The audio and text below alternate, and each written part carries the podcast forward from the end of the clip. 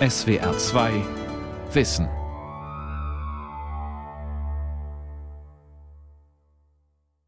Mag sich die Regierung gegen rohe Ausschreitungen der Polemik schützen?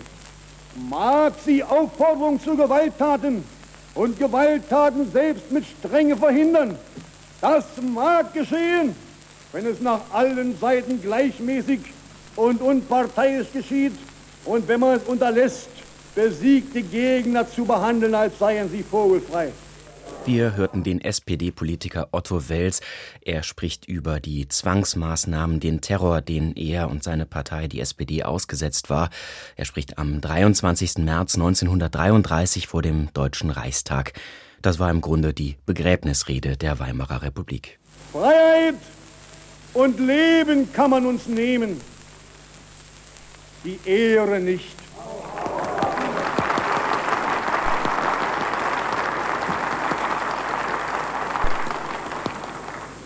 Nach den Verfolgungen, die die Sozialdemokratische Partei in der letzten Zeit erfahren hat, wird niemand von ihr billigerweise verlangen und erwarten können, dass sie für das hier eingebrachte Ermächtigungsgesetz stimmt. Wenig später stimmt dann aber die Mehrheit aus NSDAP und DNVP zusammen mit Abgeordneten des Zentrums für das Ermächtigungsgesetz. Und damit war die Demokratie praktisch abgeschafft und die Regierung Hitler hatte freie Hand. Damit willkommen zum SWR2 Archivradio Reichstag vor Hitler. Wir präsentieren heute Ausschnitte aus den letzten Parlamentsdebatten der Weimarer Republik. Mein Name ist Christoph König und bei mir ist der Erfinder dieser Sendereihe, der Kollege Maximilian Schönherr. Maximilian, woher stammen denn diese Tondokumente, die wir heute vorstellen? Also der Rundfunk hat in Deutschland 1923, Ende 1923 gestartet und das Einzige, was man damals machen konnte, war live zu senden, würde man es heute nennen. Alles Aufzeichnende war schwierig. 1926 gab es eine erste Aufzeichnung eines kleinen Ausschnitts äh, von einer Sitzung im Reichstag. Aber so richtig fing das 1930 an. Da hatte man nämlich eine Technik zur Verfügung, die aus im Prinzip wie bei einem DJ aus zwei Wachsplatten bestand. Man hatte zwei Turntables, zwei Plattenspieler quasi, rechts und links Wachsplatten, so muss man sich vorstellen, ungefähr etwas größer als eine normale Langspielplatte und sehr dick, also vielleicht 10 Zentimeter.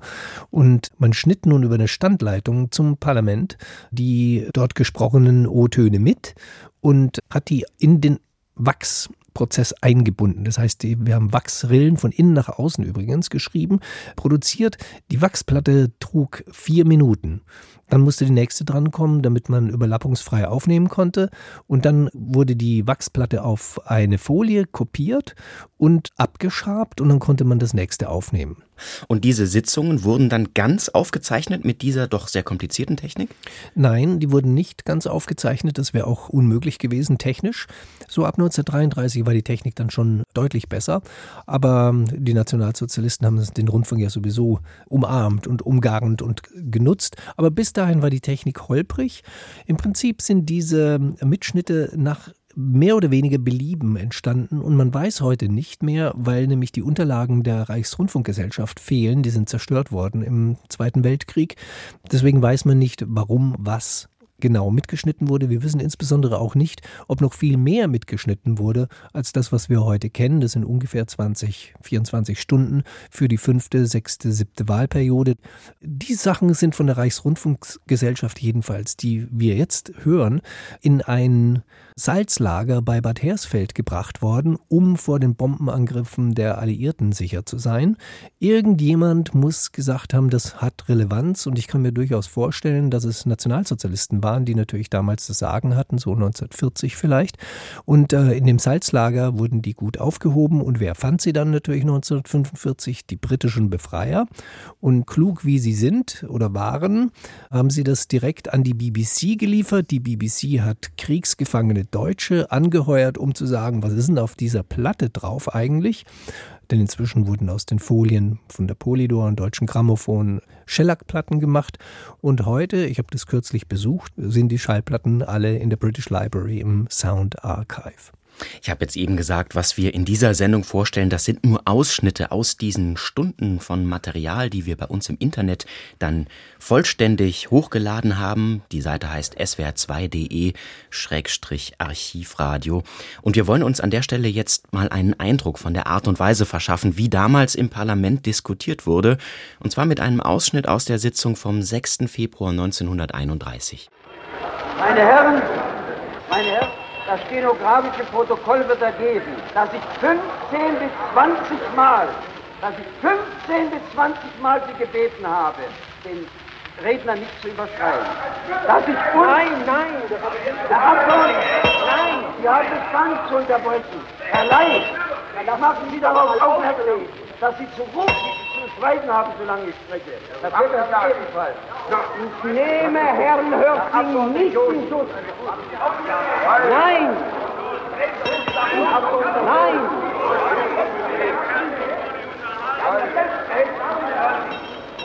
Meine Herren, ich bitte zunächst alle Abgeordneten, dass sie sich auf ihre Plätze begeben.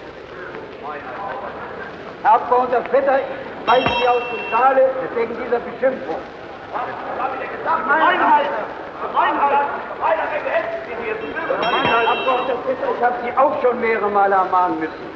Ich habe doch wirklich eine Engelsgeduld, die Ihnen überhaupt nicht.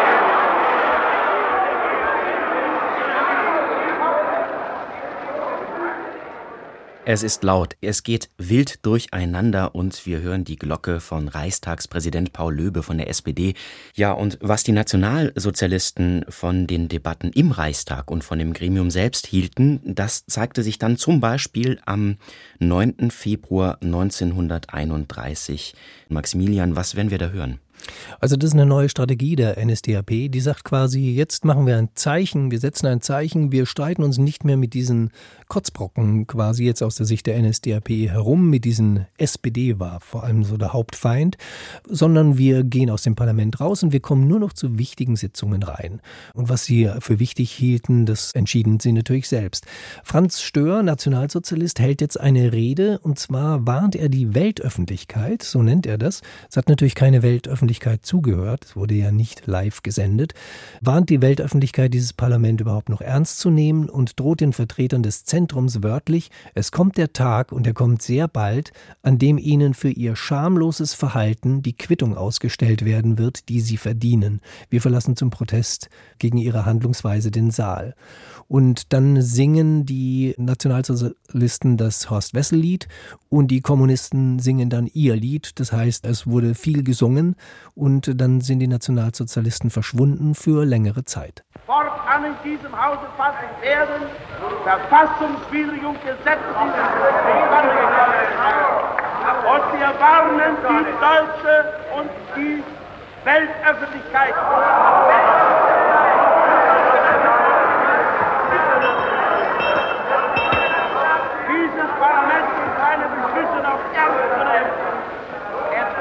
Tag oder kommt sehr bald, wollen wir ihr schamlos halten, vom Volk die Quittung ausgestellt wird, die sie verdienen.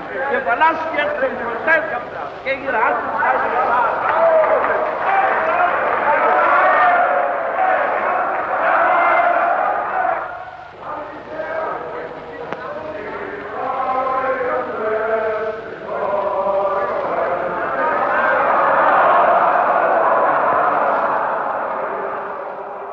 Ja, an der Stelle blenden wir dann aus. Die Abgeordneten der NSDAP marschieren aus dem Reichstag und singen ein Kampflied, das berüchtigte Horst-Wessel-Lied. Wie reagierten jetzt aber die staatstragenden Parteien, allen voran die SPD und das Zentrum? Die Nationalsozialisten heizen die Stimmung an, wir haben das gerade gehört. Die Kommunisten machen im Grunde mit, blockieren das ganze Gremium Reichstag und hantieren auch mit Begriffen wie Bürgerkrieg.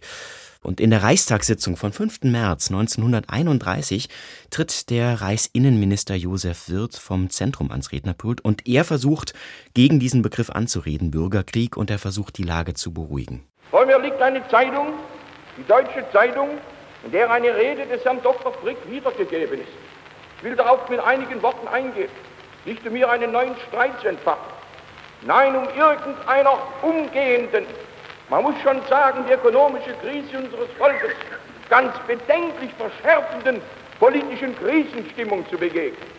Das Gerede von einem Bürgerkrieg, ich habe das im Hauptsache schon gesagt, ist sinnlos. Wo ist denn irgendein Gebiet unseres Landes momentan, ich will nur mal sagen, auch nur die Möglichkeit, seinen Bürgerkrieg auszuholen? Ich habe ein viel zu großes Vertrauen zu den Ministern der Länder, dass sie nicht rechtzeitig einen solchen Versuch im Keim ersticken wird. Jawohl. Oh ja. Erlauben Sie, die Faschingszeit liegt schon hinter uns. Machen Sie keine solchen. Ich sage, man soll nicht mit diesem Wort immer in unserem Lande umgehen. Wo soll es denn hinführen, wenn zu den großen Schwierigkeiten, die uns die ökonomische Krise der Welt und auch die partielle Krise Europas bringt, immer noch mit dem Gedanken des Bürgerkriegs gespielt wird. Josef Wirth, Reichsinnenminister. Schwer zu verstehen ist der Zwischenruf aus den Reihen der KPD. Da sagt ein Abgeordneter, die Regierung habe doch den Bürgerkrieg gegen das Proletariat selbst begonnen. Darauf sagt wird, die Faschingszeit liegt hinter uns. Ja, man hört richtig, die NSDAP ist nicht im Saal. Es geht viel gemäßigt dazu. Und ich schätze, um die Zeit herum wurden dann auch fünf Mikrofone im Reichstag aufgestellt. In den O-Tönen, die wir bisher gehört haben, war es nur ein Mikrofon am Rednerpult. Ja, das sind also die beiden Fronten im Reichstag. Einerseits die staatstragenden Parteien SPD und Zentrum. Sie wollen beruhigen beruhigen und KPD und NSDAP, ihnen ist an der Eskalation gelegen. Kann man es so zusammenfassen? Ja, also beide Fraktionen, also die extreme Rechte und die Linke, lehnen dieses Parlament ab. Sie wollen eine andere Staatsform und das ist eine Parallele, die auf heute nicht mehr anwendbar ist. Das heißt, man konnte damals ganz normal sich als Abgeordneter mehrheitlich ins Parlament wählen lassen und sagen, dieses Parlament lehne ich ab. Ich bin sozusagen nicht mehr auf dem Boden des Grundgesetzes. Ich kann denken und machen, was ich will und vor allem will ich dieses Parlament beseitigen, weil ich einen ganz anderen Staat will. Wenn das heute jemand im Parlament so sagen würde, dann würde man ihm seine Immunität entziehen und ihn vor Gericht bringen, weil das geht einfach nicht. Das ist eine staatsfeindliche Organisation dann oder ein staatsfeindliches Individuum. In dieser Gesamtsituation hat der Regierungschef Reichskanzler Heinrich Brüning natürlich einen ganz besonders schwierigen Job.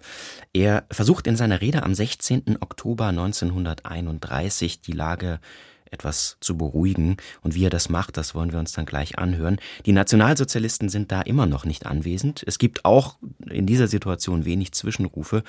Brüning spricht über die Not der Bevölkerung und versucht, irgendwie alle Parteien, auch die Extremen, an einen Tisch zu bringen. Und meine Herren, ich danke außerordentlich den Rednern der einzelnen Parteien, ebenso wie dem Führer der Nationalsozialistischen Partei für die Vornehmheit, mit der Sie sich meiner Person gegenüber bei aller Kritik eingestellt haben.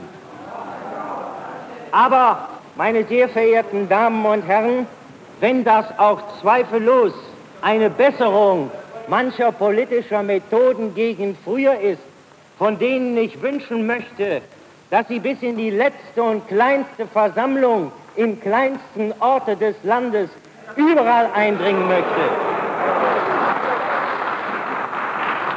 Eine Besserung der politischen Methoden, meine Damen und Herren, die uns zu unserer Freude dann einer großen Anzahl von Maßnahmen entheben würden, die wir nicht zu unserem eigenen, zu unserer eigenen Genuss oder aus irgendeinem besonderen Willen in die Notverordnung haben hineinnehmen müssen. Es ist keine Freude, der Presse Zwangsauflage machen zu müssen. Und ich wünschte den Tag herbei, wo es durch eine freiwillige Selbstkontrolle der Presse untereinander möglich sein würde, auf solche Dinge zu verzichten. Ja, hier muss man auch nochmal dazu sagen, Notverordnungen, das war eine Möglichkeit für die Regierung, in Grundrechte einzugreifen. Hier ist die Rede von einer staatlichen Zensur. Und was ich besonders interessant finde, Brüning bedankt sich für die Vornehmheit der Debatte. Nach all dem, was wir jetzt an der Stelle gehört haben, ist das schon sehr erstaunlich. Ja, aber er selber wurde von den Nationalsozialisten nicht geschätzt, aber in Ruhe gelassen. Und man hat sich eher auf einem niedrigeren Niveau mit anderen Abgeordneten beschäftigt. Brüning war ein Vermittler und die Nationalsozialisten hatten ein Gespür dafür, wen man eigentlich in Ruhe lassen soll. Hitler selbst war bis zu diesem Zeitpunkt noch nicht einmal anwesend im Saal. Er kritisiert die Regierung indirekt, zum Beispiel über einen offenen Brief. Diesen Brief spricht Reichskanzler Brüning dann in seiner Rede an. Wir sind immer noch am 16. Oktober 1931. Und nun, meine Damen und Herren, habe ich nicht die Möglichkeit gehabt, den offenen Brief, den Herr äh, Adolf Hitler an mich gerichtet habe, heute Morgen noch ganz selber durchzulesen. Das bedeutet keine Kritik, ich werde ihn durchlesen. Aber mir ist nur, sind ein paar Stellen unterstrichen worden. Und darauf möchte ich mit einem Satze eingehen. Herr Hitler sagt Ihnen, wenn Ihnen, Herr Reichskanzler, selbst nur vorübergehend das Ziel einer wirtschaftlichen Sanierung gelungen wäre, hätte kein Mensch in der Welt an eine Revision auch nur des Jönk-Planes gedacht. Ja, meine Herren, das ist der grundsätzliche Fehler meines Erachtens, der in den Auffassungen mancher Herren vielfach wiederkehrt. Ich bin ja gar nicht mit einer Revision des Young-Planes angefangen, sondern meine Aufgabe war es zunächst, unter bitteren Opfern, die dem deutschen Volke aufzuerlegen war, ein absolut finanziell wankendes Gebäude zunächst einmal zu stützen, um darin leben zu können. Und der zweite Schritt ist der gewesen, das kann ich auch vor dem Auslande heute ganz klar aussprechen. Meine Herren, wir haben erfüllt, wir sind die erste Regierung, die aus eigener Kraft erfüllt haben, nicht aus Anleihen, sondern aus einer Gestaltung der Handelsbilanz mit alledem, was zusammenhängt. Es geht hier um die verhassten Reparationszahlungen nach dem Ersten Weltkrieg. Es geht um den Young-Plan, um die Erfüllung einer jährlichen Zahlung an die alliierten Siegermächte nach dem Ersten Weltkrieg. Ja, Brüning rechtfertigt sich. Er arbeitet sich an den Vorwürfen der Gegner ab, versucht sich zu wehren. Aber ich habe den Eindruck, er hat eigentlich noch nicht verstanden, dass sich die Spielregeln geändert haben, oder? Haben die sich schon geändert? Ich bin mir nicht ganz sicher. Er gibt sich staatsmännisch und er nimmt aber jetzt ganz bewusst diesen Rüpel Hitler war. Das heißt, Hitler, der nicht ins Parlament durfte, weil er kein Abgeordneter war, weil er Österreicher war und weil man ihm im Unterschied zu vielen anderen keinen deutschen Pass gab, mit dem muss er irgendwie jetzt sich auseinandersetzen. Deswegen liest er auch Mein Kampf von Hitler und äh, setzt sich im Parlament damit auseinander. In dem Parlament wird Hitler immer wichtiger. So 1932 nimmt dieser Mann, obwohl er eben nie da ist, eine immer wichtigere Stellung ein. Aber er hat ja ein eine rechte Hand, nämlich seinen späteren Propagandaminister Josef Goebbels, den wir, glaube ich, jetzt auch hören. Genau, am 23. Februar 32, da haben wir so ein Beispiel, da spricht dann Josef Goebbels und er inszeniert seine Partei, die NSDAP, die ja so viele andere Politiker mit Terror und Zwangsmaßnahmen und Prügeleien und Rüpeleien bedroht, zunächst einmal als Opfer. Man hat versucht, die nationalsozialistische Bewegung auf amtlichem Wege abzudrängen. Man hat versucht, ihr mit Lüge und Verleumdung entgegenzutreten. Man hat ihr den Terror der Straße in den Weg gesetzt, in den Weg gestellt. Trotzdem ist unsere Bewegung triumphal darüber hinweggeschritten.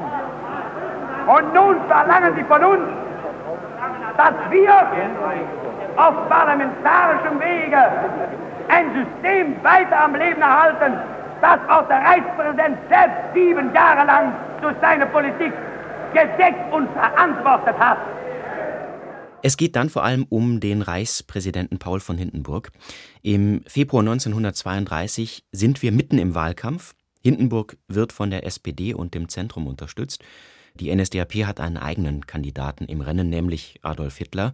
Deshalb greift Goebbels Hindenburg und die SPD an und sorgt dann für einen Eklat. Hindenburg hat die Sache seiner ehemaligen Wähler im Stich gelassen.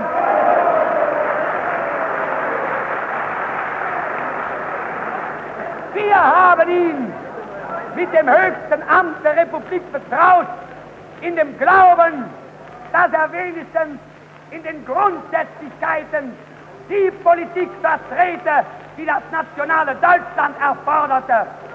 Er hat aber das Gegenteil von dem getan. Er hat sich eindeutig auf die Seite der Mitte, er hat sich eindeutig auf die Seite der Sozialdemokratie gestellt. Es gibt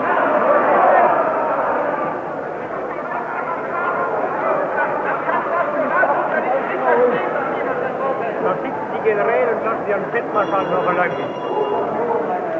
Allerhand. Unter uns Nationalsozialisten Wort, das bisher immer noch seine Richtigkeit erwies. Sage mir, wer dich lobt, und ich sage dir, wer du bist.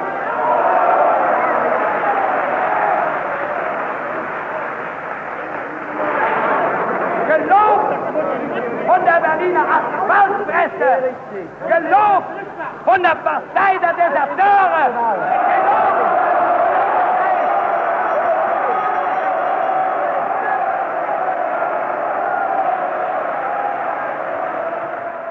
Empörung bei der SPD. Die Sitzung muss an der Stelle unterbrochen werden. Die Partei der Deserteure. Großartiger O-Ton. Ja, Beleidigungen haben wir ja schon viele gehört bis dahin, aber warum ist diese besonders heikel? Also die ist heikel, weil die SPD sich nun mal immer dafür eingesetzt hat, die Kriegstreiberei in diesem Land auch zum Ersten Weltkrieg hin zu vermeiden, zu unterbinden. Nun war die SPD Teil des Establishments, weil sie ja das Zentrum zumindest toleriert hat in diesem Reichstag. Aber wenn Goebbels jetzt sagt, ihr seid die Partei der Deserteure, dann ist es ein Schlag mitten ins Gesicht und das kann man eigentlich nicht machen. Das kam ganz schlecht an. Die SPD, die älteste Partei bei uns im Parlament, sie war damals schon eine etablierte linke Partei, die so zu beleidigen, indem man sagt, ihr wart alle Deserteure, das ging überhaupt nicht. Aber Goebbels hat das dezidiert gesetzt. Ich lese in seinen Tagebüchern auch, wie er die Reden plant. Und er setzt ganz bewusst so seine Pfeilspitzen ein. Diese hier hat über Wochen das Parlament beschäftigt. Am 23.03 geht es um das Ermächtigungsgesetz, das zur Abstimmung steht im Reichstag. In der Zwischenzeit ist viel passiert. Es gab den Reichstagsbrand Ende Februar. Ein Kommunist wurde verhaftet. Die Nationalsozialisten nutzen das, um einige äh, Notverordnungen mit Hindenburg auf den Weg zu bringen. Die Grundrechte sind eingeschränkt. Es gibt Neuwahlen. Die NSDAP erreicht zusammen mit der DNVP eine Mehrheit. Und dann an diesem Tag tritt eben nun auch Adolf Hitler vor dem Reichstag in Erscheinung. Erstmals. Erstmals, genau. Randnotiz vielleicht noch, der Ersatzort für den Reichstag, der ja nun abgebrannt war, war die Krolloper in Berlin bezeichnenderweise. Hitler tritt ans Rednerpult. Er klingt am Anfang noch etwas anders, als wir ihn vielleicht im Ohr haben. Er gibt sich durchaus einen na, wie soll man es nennen, staatsmännischen Ton, könnte man fast sagen. Vielleicht war er ein bisschen unsicher sogar vor diesem Riesenparlament. Das kann sein, richtig. Erfahrungen hatte er keine. Wir hören mal in den U-Ton rein. 23. März 1933 zum Einstieg der Debatte zum Ermächtigungsgesetz.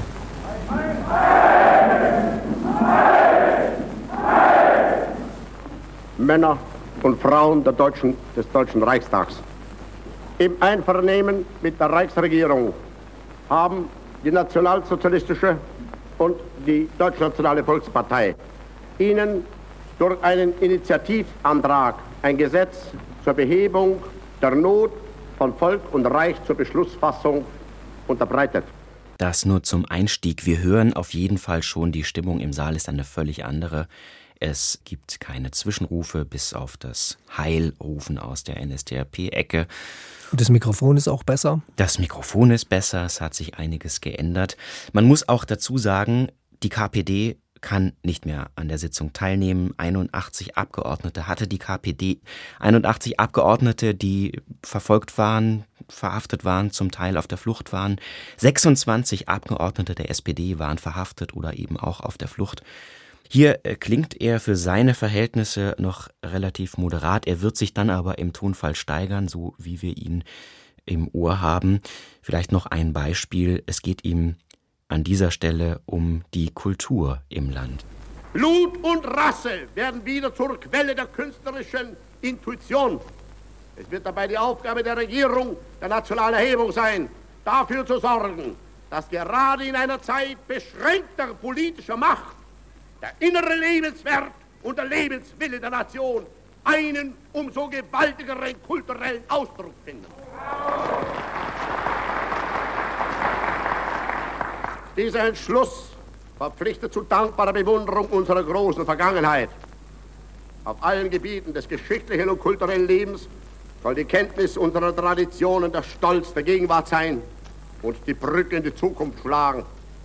Die Ehrfurcht Vor den großen Männern muss der deutschen Jugend wieder als heiliges Vermächtnis eingehämmert werden. Danach dann die Abstimmung mit dem bekannten Ergebnis. 444 Ja-Stimmen für das Gesetz, nur 95 Nein-Stimmen, alle aus der SPD-Fraktion.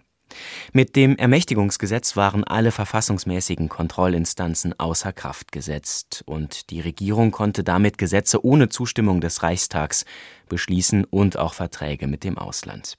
Hitler sagt in seiner Rede dann ganz deutlich, was er mit seiner neuen Machtfülle vorhat. Der ja. nahm den Zeitgeist auf. Das muss man ganz stark sagen. Also eine Bevölkerung, die dermaßen unter den Reparationszahlungen nach dem verlorenen Ersten Weltkrieg sozusagen leidet, da fällt es natürlich auf fruchtbaren Boden, wenn man so nationalpatriotische Blut- und Erde-Sachen sagt. Hitler hat in den Monaten vorher auch große Probleme gehabt, sich hier zum Kanzler zu etablieren. Es waren viele diplomatische Schachzüge nötig und er misslang auch viel. Goebbels sagt in seinem Tagebuch, der Führer ist manchmal sehr faul als würde er so vor sich hin warten und so. Das ist eine sehr seltsame Gemengelage, die sich an diesem O-Ton, den wir gerade gehört haben, am 23. März 1933 verdichtet und damit ist wirklich Weimar abgeschafft. Und es gibt noch weitere Parlamentsdebatten Mitschnitte, aber wir enden unseren Archivradiostream mit diesem Datum. Das ist wie gesagt nur ein Ausschnitt. Wir haben viele stundenlange Ausschnitte von einzelnen Parlamentsdebatten. Daraus kann man sehr viel mehr lernen als nur bei diesen kurzen Ausschnitten. Maximilian, was nehmen wir für ein Fazit mit nach dem Durchhören der O-Töne? Sollen wir sagen, so klingt es, wenn eine Demokratie stirbt? Das kann man auf jeden Fall so sehen und dazu muss man wirklich die Sachen in der ganzen Länge hören. Das ist bei mir immer so, ich kriege den Eindruck von einer Stimmung in einem Land, und zwar nicht nur die Stimmung, sondern auch die politische Lage, wenn ich die ganze Sache höre. Und das ist eben die Stärke vom Archivradio, dass wir im Internet ungebunden sind von festen Sendelängen. Und ich glaube, die Historiker unter uns werden auch einiges lernen können aus diesem langen Konvolut an äh, Originaltönen, weil tatsächlich Dinge herauskommen, die in den Büchern nicht zu lesen sind. Das war das SWR2 Archivradio heute zum Thema Reichstag vor Hitler. Vielen Dank an Maximilian Schönherr, meinen Gesprächspartner heute.